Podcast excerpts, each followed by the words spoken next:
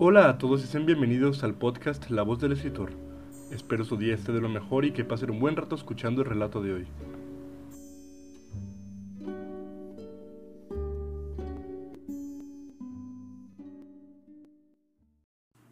Día 1. Es mi primer día en el frente de batalla. Al fin podré honrar la patria que me crió y defenderla de la mejor forma que puedo. Levantar las armas contra aquellos que se atrevan a tocar nuestra santa tierra y la paz en la que vivimos. Habiéndome graduado de la escuela de oficiales y teniendo gran destreza con todo tipo de armas que se me han presentado hasta el momento, seguro no tendré problema en hacer añicos a todos esos bastardos que osan alzar su mano contra nuestra bella patria. Cuando bajé del tren en el que fuimos llevados varios soldados, me encontré con el campamento que habían hecho para mantener nuestras tropas y directivos seguros durante los descansos. Pasé un poco por este por mera curiosidad y me fijé en las caras de los presentes. Todos parecían estar cansados y disgustados, además de sucios y heridos en la mayoría de los casos. Sus caras eran simplemente deprimentes y me sentí decepcionado porque ellos no sentían el mismo deseo de protección a nuestra nación que yo. Por lo que ya con un poco de enojo acumulado en el frente de mi mente, me dirigí a la tienda que llevaba un ornamento del escudo de armas de nuestro país, donde debían estar los directivos y con quien me debía reportar para determinar cuáles serían mis futuras labores en esta guerra. Día 2 Fui asignado como oficial primero del batallón 402 e iniciaría mis labores apoyando como segundo al mando al mayor Richard, quien estaba al cargo del mismo. Así que al ser despertado por los gritos de los directivos, me levanté de inmediato y como inspirado, en pocos segundos salí de mi tienda para hacer los primeros ejercicios de formación del día. Fue extenuante. Nunca había hecho ejercicios de esta forma. Eran sumamente bruscos y la velocidad de sus cambios me abrumaba. Era muy distinto cuando estaba en la capital. Nos dejaron bajo el clima lluvioso mientras el mayor nos empezaba a leer las labores del día de hoy, además de darnos un discurso motivacional que no hizo más que darme más miedo sobre la batalla en la que estaría participando. Nos hablaron de un tipo de misión un tanto conocido para mí. En esta estaríamos apoyando a los observadores del frente principal para poder determinar las fuerzas que necesitaríamos para acabar con los enemigos. Una labor digna de un principiante, pensé. Pues había practicado este tipo de misiones miles de veces durante los entrenamientos. Y no creí que fuese a ser una tarea de suma complejidad. Y por lo menos durante nuestro primer día entre trincheras. Así fue. Sin movimientos ni actividad de ninguno de los dos lados. Solo nuestros observadores buscando desde la lejanía por armas de alta potencia cercanos en las orillas de las barricadas enemigas. Sin embargo, el día de hoy descansamos sentados y cubiertos en el lodo generado por las lluvias de casi una semana entera. Era casi imposible no hundirse en aquel chiquero. Pero aún así, decidí dormir. Día 3. Nos despertamos al son de los estruendosos morteros enemigos, quienes disparaban a las cercanías de nuestras trincheras. Nos levantamos de inmediato y dimos cobertura a los observadores para que pudieran determinar qué tipo de armas estaba usando el enemigo, mientras nos movíamos constantemente entre parapetos, por miedo a que los proyectiles de las bombardas terminaran con nuestras vidas. Tuve suerte de que la zona en la que yo estaba no fuera muy cantosa, y no fue tomada como objetivo principal de sus cañones, por lo que tuve tiempo para eliminar a aquellos contrarios que salían al claro para intentar tomar mejor ángulo o recuperar recursos valiosos de los fallecidos como munición o tal vez alimento. Realmente no sé, y no quiero saber por qué harían algo tan desalmado como saquear cadáveres de esa forma. Malditos salvajes. Después de que sus bombardas dejaran de caer, se nos dio la orden de salir y franquear sus fuerzas principales, donde estaban puestos los cañones. Por lo que a pesar de que me pareciera una estupidez querer menguar las fuerzas de lo que parecía ser una brigada con solo un batallón, Tuvimos que salir entre la lluvia de balas e intentar llegar a los múltiples hoyos en los que se escondían las fuerzas enemigas.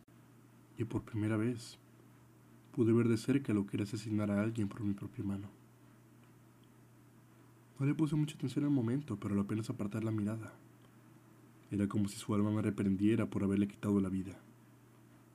Y el sentimiento fue tan horrible que tuve que tragarme mi propio vómito y sobreponerme a mi asco para poder seguir disparando aunque con mucha menor habilidad que antes, pues la culpa, al igual que las náuseas, seguían ocupando mi mente casi por completo. Sin embargo, justo al lado mío, uno de mis compañeros fue herido de bala en la pierna izquierda, por lo que lo tomé como excusa para poder salir de aquel infierno de inseguridades y lo cargué discretamente hasta nuestra trinchera. Ya estando ahí, pedí permiso para llevarlo al fortín cercano, a lo que el comandante aceptó, por lo que riéndome para mis adentros de mi buena suerte, a paso apresurado, me dirigí a nuestro pequeño fuerte próximo, y al llegar entré junto con mi compañero herido para que lo curaran. En eso, parece que la batalla que se estaba dando en el anterior plano se puso demasiado peligrosa, porque por canal cerrado de comunicación nos ordenaron retirarnos de vuelta al escondite junto con los observadores. Bendecí mi suerte nuevamente, y luego de por fin soltar mis náuseas atrás de la edificación en la que estaba, me dormí en la dura roca de la que estaban hechos los suelos. Día 50 Desde que nos resignaron a este fortín las cosas son muy... aburridas. No nos habían dicho demasiado, pero al parecer nuestro batallón estaba siendo masacrado, por lo que nos ordenaron aguardar a la llegada de un cuerpo que pudiera tomar el frente de la batalla, al cual nos uniríamos a su arribada. Mientras tanto, casi todos los días pasábamos entre dar informes cada vez más monótonos de la situación, comer cada vez más reducidas porciones de las ya escasas raciones que nos quedaban, y divertirnos ya sea con juegos de azar, anécdotas llamativas, o poniendo nuestra sexualidad a prueba con extraños juegos con los que saciábamos nuestra lujuria y probábamos nuestra humoría al mismo tiempo. Por suerte fui ganador de la mayoría de ellos, y en todo caso al tener mayor rango que los presentes del escuadrón que ocupaba el fortín, prefería no incluirme demasiado en sus cuestionables actividades. Para este momento ya había logrado lidiar con los demonios que me traía a la mente el matar a alguien, y tenía pensado hacerlos mis más cercanos amigos para que me impulsaran junto con mi patriotismo a ganar esta guerra de una vez por todas. Día 51 Pensamos que había sido nuestra imaginación, pero el día de hoy se confirmó que no. Desde hace cerca de una semana habíamos estado oyendo disparos en las cercanías, lo cual era sumamente extraño, pues no debería haber nadie tan cerca, tomando en cuenta la distancia en la que estábamos del frente. Sin embargo, también habíamos perdido comunicación con los observadores, por lo que no teníamos gran esperanza sobre el tiempo que deberíamos aguardar a las divisiones que deberían llegar en los próximos días. Esa sospecha se confirmó hoy. De repente, a lo lejos, empezamos a escuchar órdenes para preparar un tiroteo, por lo que apurados nos escondimos en el búnker del fortín. Escuchamos cómo los pocos que no hicieron caso a nuestras advertencias eran probablemente llenados de agujeros, al igual que las paredes del lugar donde habíamos estado viviendo el último mes y medio. Al dejar de oír los disparos, susurros desesperados empezaron a llenar la habitación hasta que empezamos a escuchar pasos sobre nosotros, y que uno de los nuestros empezó a gritar la ubicación del búnker a las fuerzas enemigas. Era un traidor. Por primer reflejo saqué el arma, pero al mismo tiempo la pesada puerta del escondite fue atravesada por millones de balas entre maldiciones y gritos de muerte de nuestros atacantes, dejándonos a solo unos pocos heridos, al traidor en plenas condiciones, y a diez difuntos junto a la entrada ya abierta. Pero antes de que pudiera seguir a reaccionar ya había sido noqueado por el bastardo que nos vendió. Día 52. Fuimos tomados prisioneros. Parecía que íbamos a ser fusilados dentro de poco para amenazar a nuestra patria. Y no quería ni pensar que eso pasara.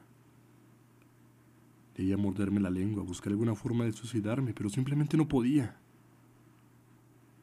Soy muy débil, dije para mis adentros.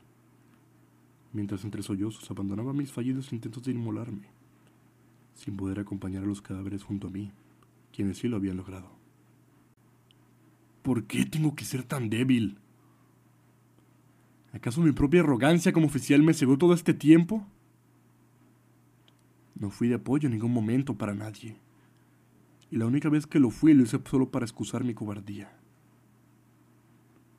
¿No tenía yo grandes deseos de proteger esta tierra santa y a la honrada gente que poblaba nuestro país? Soy una maldita farsa. Y con esos sentimientos mira la tumba el día de mañana. Día 53. Agradezco por todo a mi familia, mis amigos y mis compañeros fallecidos. Lamento no haber sido de gran utilidad como hubiera querido ser, ni como ustedes hubieran querido que fuera. Espero nunca se enteren de mi inutilidad durante los días en aquel fortín, y en caso de que sí, la perdonen. La guerra será nuestra porque nuestra patria es fuerte y persistente, y por eso dejo de identificarme con ella, para no deshonrarla con mi asociación a ella. Y por eso, desde mi lecho de muerte, y con los apuros y empujones de los enemigos extranjeros. Les deseo la mejor de las suertes en la masacre por venir.